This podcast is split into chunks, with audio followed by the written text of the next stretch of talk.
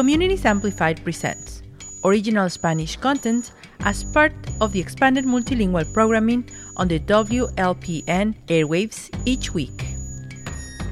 Coam, escucha.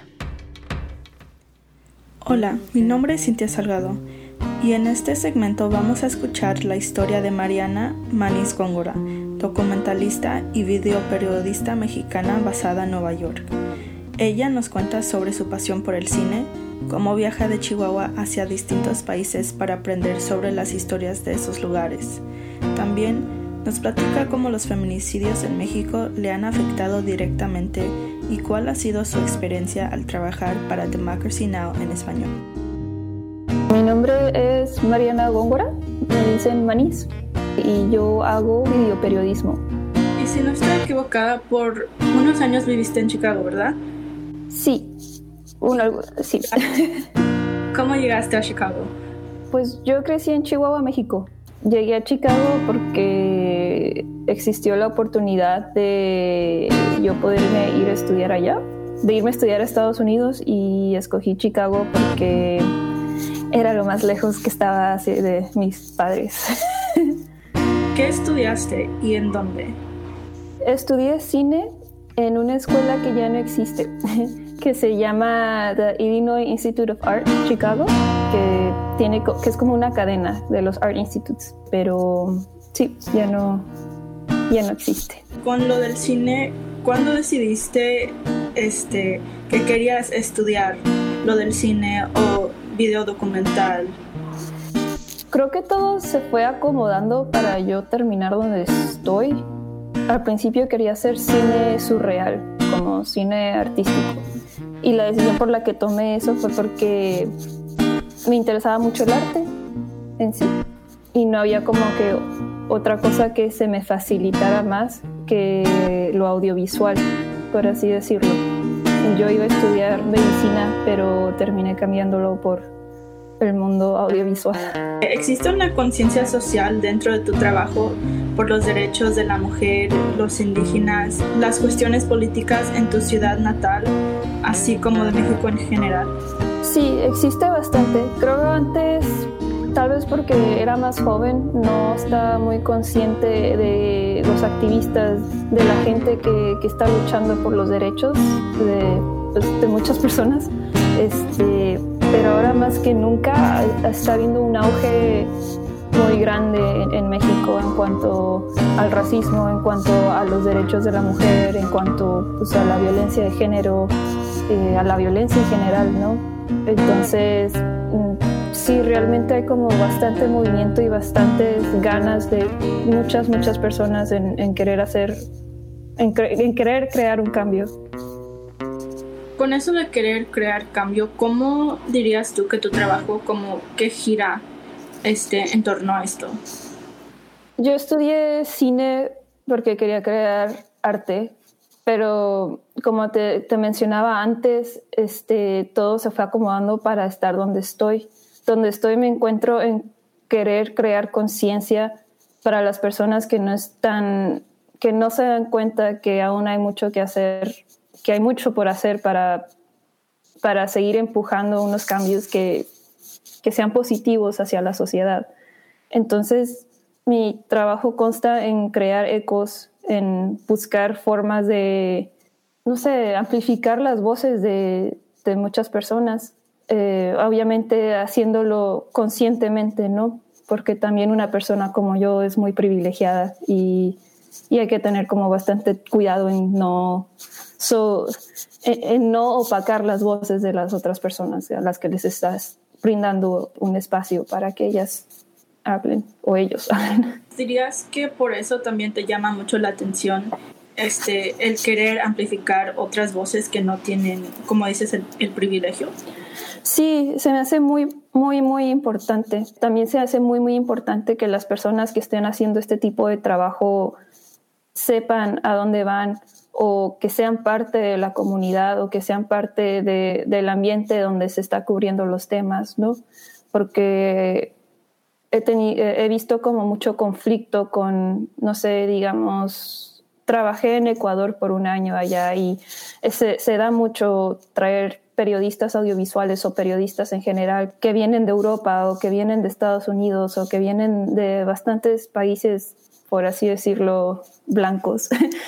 y muchos cubren todo lo que es los conflictos políticos, los conflictos sociales, pero siempre encuentro como mucho talento con los periodistas locales y audiovisuales y, a ellos no les dan como ese espacio para hablarlo, ¿no? Entonces siento que sí es muy importante también el, el aspecto de, de, saber qué es lo que estás cubriendo, pero también saber tu, tu posición, desde dónde lo estás cubriendo. Platiquemos un poco sobre tu trabajo como documentalista y cómo se convirtió en videoperiodismo. ¿Cuál es la relación entre tu trabajo documentalista y videoperiodista? Pienso que los dos van como junto con pegado. El documental tiene más como una visión más este, cinemática, más artística, que muchas veces dentro del documental no te vas a poder encontrar con, pues con eso, porque muchas veces pasan cosas que tienes que grabar porque tienes que grabar y no te preparas con iluminación, con, con lo que tengas que prepararte para hacer video, ¿no? En cambio, videoperiodismo es un poco más este, crudo. Sí lleva bastante preproducción, por así decirlo, pero al mismo tiempo información que se tiene que pasar de un día para otro se tiene que hacer porque se tiene que hacer. ¿Por qué el videoperiodismo? Este, ¿Cuál crees tú que sea la importancia del elemento video? Pienso que muchas veces, no sé, yo soy muy fan de los podcasts y muy fan de leer historias escritas, muy, eh, de todo eso, pero a veces uno cuando lee se imagina las cosas. ¿Qué sería si, si realmente las pudieras ver casi, casi como una interacción muy este, eh, dinámica? Creo que, que, da la oportunidad de ser dinámico y, y, eso a mí se me hace muy bonito, o sea, poder compartir realmente si escuchas una voz, ver la voz que, es, que está hablándolo, ¿no? Quien está hablándolo. Eh, es muy gracioso que, bueno, no sé si gracioso, pero que menciones ese documental, porque ese fue un documental improvisado. Yo no planeé nada, solo un día tomé un, camión o un bus a, la costa de Machalilla, en Ecuador, y vi unos pescadores y les dije, oigan, podemos hacer unas preguntas, este, o, no sé, puedo filmarlos a cuando pescan o algo y me invitaron a pescar toda la noche con ellos. Ese, ese, es un ejemplo como de cuando solo quieres hacer algo lo haces, aunque a veces no salga como tú buscas. También agregar información cuando estás improvisando o cuando no tienes como mucho tiempo ayuda mucho a complementar lo que te falta. Y en este caso pues faltaba mucho porque, como te digo, fue improvisado, fue como quiero hacer algo antes de cumplir años, que es en esa semana, y, necesito como que empujarme a hacerlo, ¿no? Que es por tu trabajo viajas. Este, ¿Lo haces independientemente o cuando viajas tienes una finalidad en Bueno, como quien dice, yo creo que todavía me encuentro como en pañales en cuanto a la cultura periodística, videoperiodística, porque yo salté desde una carrera de cine en no querer hacer, en no querer hacer este cortometrajes o narrativas escritas de fantasía a documental. Y yo queriendo hacer documental empecé a buscar como más horizontes en donde me puedo yo meter. Y este, para viajar, eh, realmente, eh, bueno, en este momento me encuentro trabajando en Democracy Now! Y ahí pues no, no viajas, solo estás trabajando ahorita desde casa por la pandemia, pero trabajas en la oficina. Entonces yo lo, yo lo que hago es siempre buscar como un trabajo, algo que te ayude a pagar las cuentas, algo que te ayude a, subsistir, a existir. Y de ahí eh, me gusta agarrar como ese plan de cada seis meses cambiar algo. Obviamente, dado las circunstancias sociales, es difícil hacerlo este año, pero me gusta agarrar como trabajos de al lado para poder ahorrar y poder irme a, no sé, Nicaragua o a México o, a varios lados donde se, se, tengan historias que contar. Inclusive dentro de Estados Unidos hay muchas historias que contar. ¿cuál ha sido el lugar que te ha dejado una huella profunda y por qué? Creo que todo, todos lados a donde voy tienen como algo muy significante. Ecuador, el hecho de haber estado ahí todo un año cubriendo historias, eh, se me hizo como, me impactó bastante por lo, porque yo no, yo no conocía nada de Ecuador, yo no conocía a ningún ecuatoriano, yo no conocía las políticas de allá.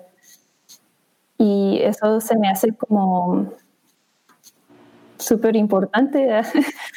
es todo lo que se le dice no conocía a nadie en Ecuador, no conocía la cultura ecuatoriana ni nada y ahora es como me ha abierto los ojos de qué tan qué tanto el sur, Sudamérica se ha estado ignorando, ¿no?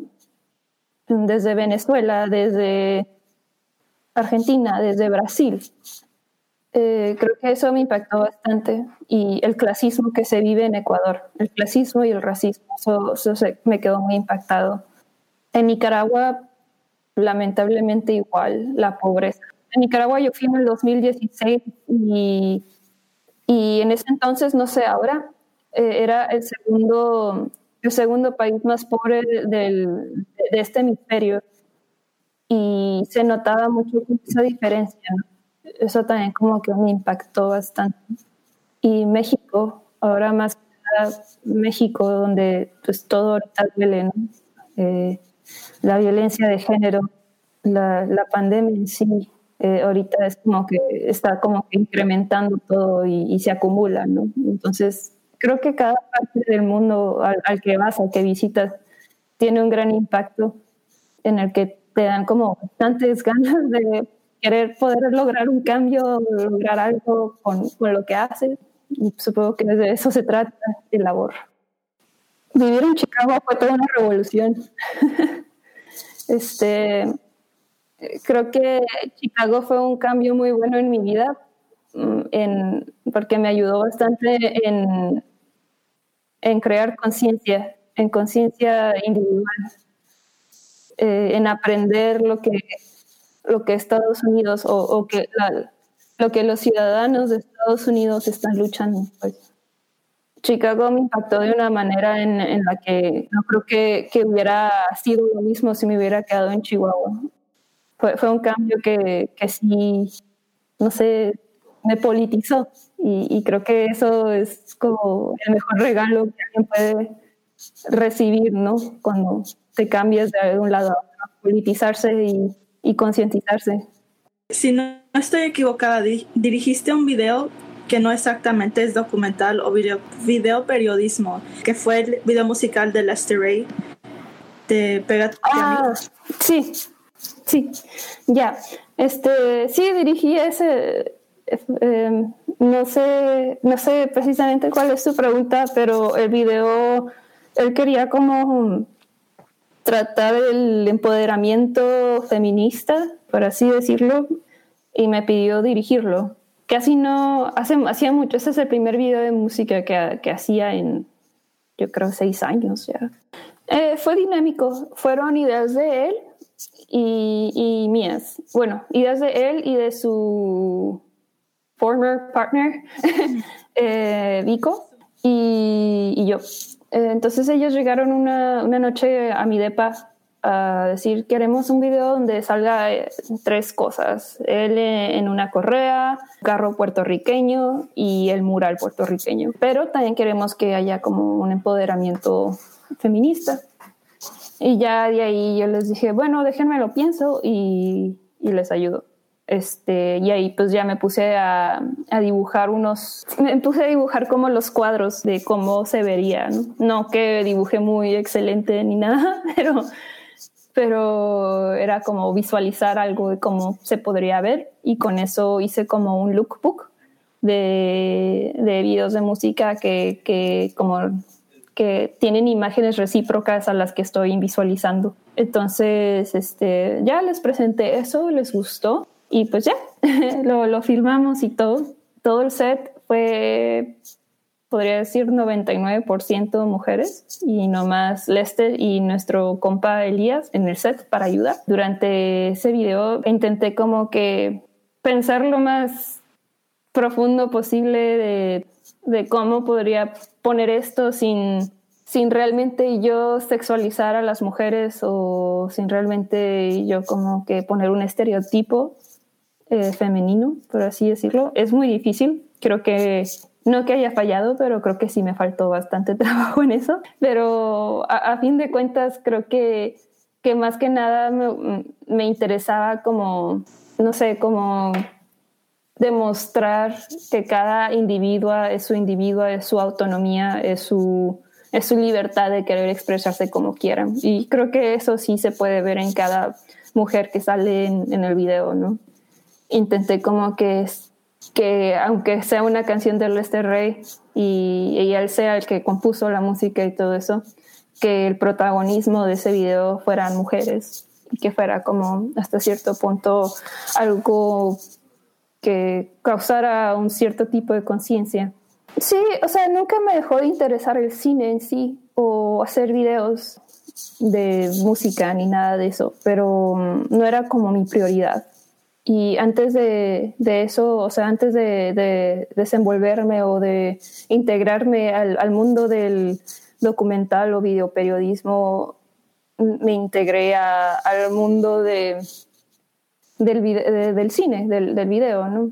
Tenía en ese entonces un mentor, Jason Hinkle, que ya falleció, eh, y de él aprendí como todo lo necesario que era para existir y para no existir, pero para sobrevivir en un set, que muchos de esos ambientes son primordialmente hombres. Entonces es como que tienes que tener todo como muy, o que lo tienes que saber todo para que no, no caer en pensamientos machistas. Este, ha sido un gran paso en tu carrera el llamado que te hizo Democracy Now. Sí, es un gran paso. Pienso que el cambio más grande que fue fue cuando empecé a trabajar en Ecuador. Antes de Ecuador estaba trabajando alrededor de seis a siete trabajos y era pues trabajos de al lado, o sea, no eran trabajos directos a lo que quería hacer. Entonces, al momento que conseguí el trabajo en Telesur English, como que me dio todo un, un golpe de, de horizontes, o sea, me abrió como bastantes ideas de lo que realmente me quería dedicar. Tengo 28 años. Cuando, tuve, cuando obtuve ese trabajo tenía alrededor de 25 y me tardé todo ese tiempo ¿no? en, descubrir qué es a lo que me quiero enfocar de video. Entonces, una vez ya, ya estando en Telesur, como que empecé a ver dónde más puedo trabajar, en dónde más puedo crecer y aprender, porque esto no te lo enseñan en cine o no te lo enseñan en, en las carreras artísticas. Entonces fue como rehacer mi carrera que tenga que ver con lo que yo ya aprendí y pues cuestionarlo todo. bueno, como muchos saben, Democracy Now! es una empezó como un podcast, poquito después de la, del 9-11 de, de, las Torres Gemelas. Y luego ya creció más por fondos independientes, la gente dona y, y el programa se hace. Y en el 2000, no estoy segura, no, no, no me parafrases en esto, pero creo que fue en el 2007-2008 cuando empezó a haber más como producto en español entonces, ahorita me encuentro acá trabajando con ellos en ayudarles en traducir del inglés al español y en subtitular y de repente hacer unos videos en, en redes sociales. Me toca manejar las redes sociales y todo eso. Que no necesariamente tiene que ver con lo que quiero hacer, pero sí ayuda bastante en aprender, ¿no? En aprender cómo se están manejando este tipo de medios independientes que cada vez se necesitan más, no solo en Estados Unidos, pero en todo el mundo. Y son de las personas que realmente practican lo que predican y eso es lo que más me, impresionó todos los trabajos en los que me he encontrado, inclusive Telesur, no han sido como, sí, como que no, no hacen lo que dicen, por así decirlo. Hablan de, de los derechos de los labores y todo eso y, no hay como eso en lo que me ha tocado trabajar. Y en Democracy Now! sí es una gran, gran diferencia, ¿no? Y pienso que eso es lo que más me ha impactado en, en trabajar con ellos, la, la humanidad que tienen y, y la conciencia que cada vez va creciendo más para decir las noticias. para cubrir lo que se necesita. ¿Cuál ha sido tu mayor reto en esta pandemia? Uf, más que la pandemia en sí, el no poder ir a México. Este año ha sido muy, muy complicado para muchas personas. El 3 de abril, mi hermana encontró a una amiga de la familia muerta. Fue feminicidio y es, creo que eso es lo que más me ha afectado, el no poder estar ahí apoyando bajo esta, estos horribles tiempos.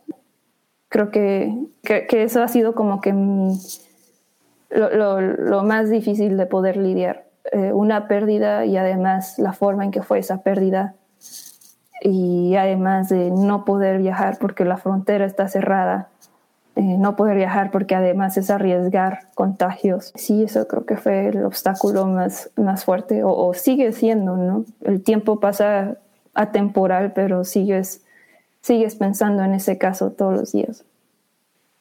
Son cosas por las que uno piensa, pero no, no se prepara, pues. Eh, y no necesariamente prepararse de tener tu máscara y tu antibacterial listo, sino es un esfuerzo mental muy fuerte. Es una.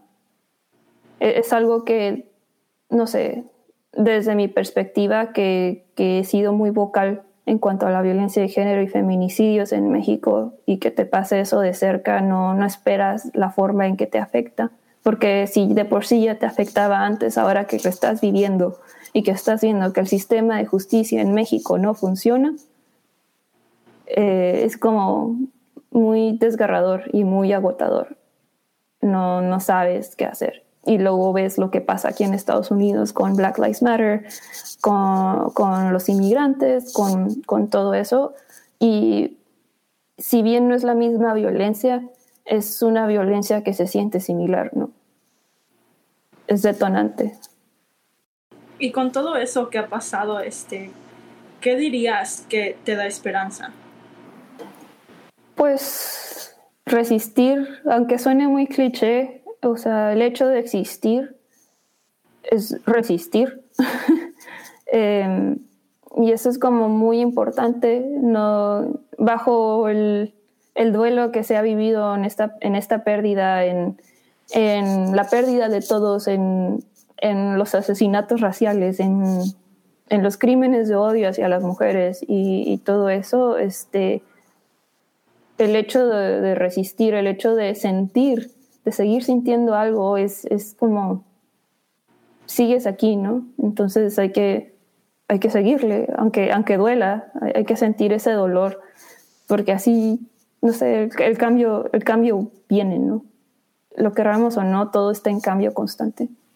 Y no sé, o sea, creo que, que el amor más que nada, no, no el amor de, de, pareja o el amor de, sino el amor en general, el amor que se tiene hacia, hacia, hacia no sé, conservarse a uno, ¿no? Eh, eso es algo muy, muy importante, el autocuidado. Y, y de ahí poder estar para las personas, acompañarse entre tanto dolor, porque ahorita es lo que hay y es lo que tenemos que vivir y es lo que nos va a ayudar a, girar a, algo. ¿no? Me niego a pensar que todo lo que estamos pasando es por nada. Reflexionando en tu portafolio, si podrías escoger este, uno de tus proyectos o cuál ha sido el que más te ha impactado o llenado y por qué. Pues uno de los proyectos en los que trabajé no los quiero, no lo quiero llamar de mi autoría, porque lo trabajé con mi compa Raúl Fernando y Margarita Rivera. Margarita es guatemalteca y Raúl es chihuahuense, amigo de la infancia. Los tres nos fuimos a Ecuador, a un pueblo en Otavalo, Ecuador.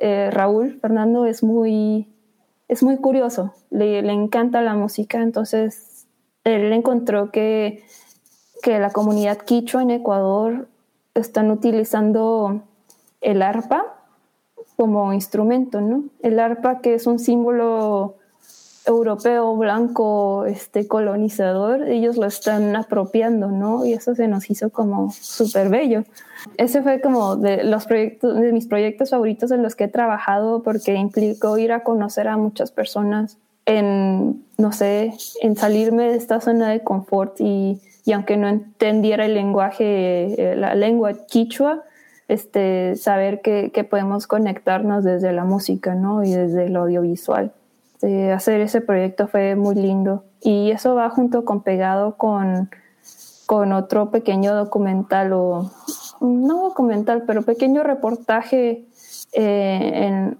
la comunidad donde se abrió un centro cultural de danza y de música, donde nos mostraron sus danzas este, tradicionales y no sé, todo el proceso de estar ahí con ellos fue, fue increíble más porque era antes de Navidad y no nosotros no íbamos a ir a Navidad para México ni para ningún lado. Entonces fue como muy comunal estar con ellos, que desde el principio nos cocinaran el pollo que, que recién habían matado, que nos invitaran a, a danzar en su círculo después de, de terminar de grabar, de, de, entender como la historia que tienen de a fondo, ¿no? Este, no sé, eso, eso me gustó bastante, como que sentí como mucho, mucho amor y también sentí como mucho, no sé, este, esperanza.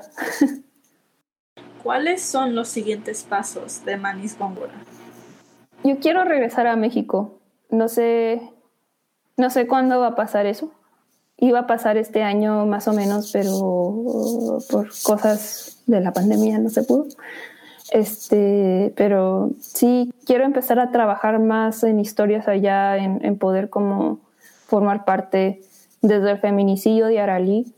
Este, estoy buscando como maneras de, de integrarme a medios feministas donde yo pueda prestar mis servicios o mis habilidades para hacer más eco y amplificar más voces de la violencia de género y del alarmante incremento de mujeres muriendo a manos del machismo. Este, resistan, no sé, es, es importante estar viviendo estos tiempos y déjense sentir todo lo que tengan que sentir. Y si un día están tristes, estén tristes, pero al día siguiente síganle, porque viene fuerte, pero sin nosotros nadie es nada.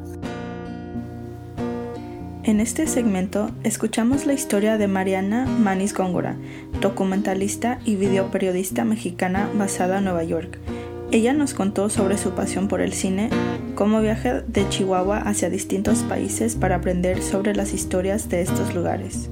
También nos platicó cómo los feminicidios en México le han afectado directamente y cuál ha sido su experiencia al trabajar para Democracy Now! en español. Mi nombre es Cintia Salgado y gracias por escuchar. Esto fue un segmento de Comunidades Amplificadas. COAM Escucha. The Spanish Language Communities Amplified Programming is an initiative of Public Media Institute and Contratiempo NFP. It is led by executive producer Stephanie Manriquez. All its content is produced by staff, students, and volunteers. This project is supported by major funding from the Field Foundation and additional support from the McCormick Foundation, the National Endowment for the Arts, and the Chicago Learning Exchange.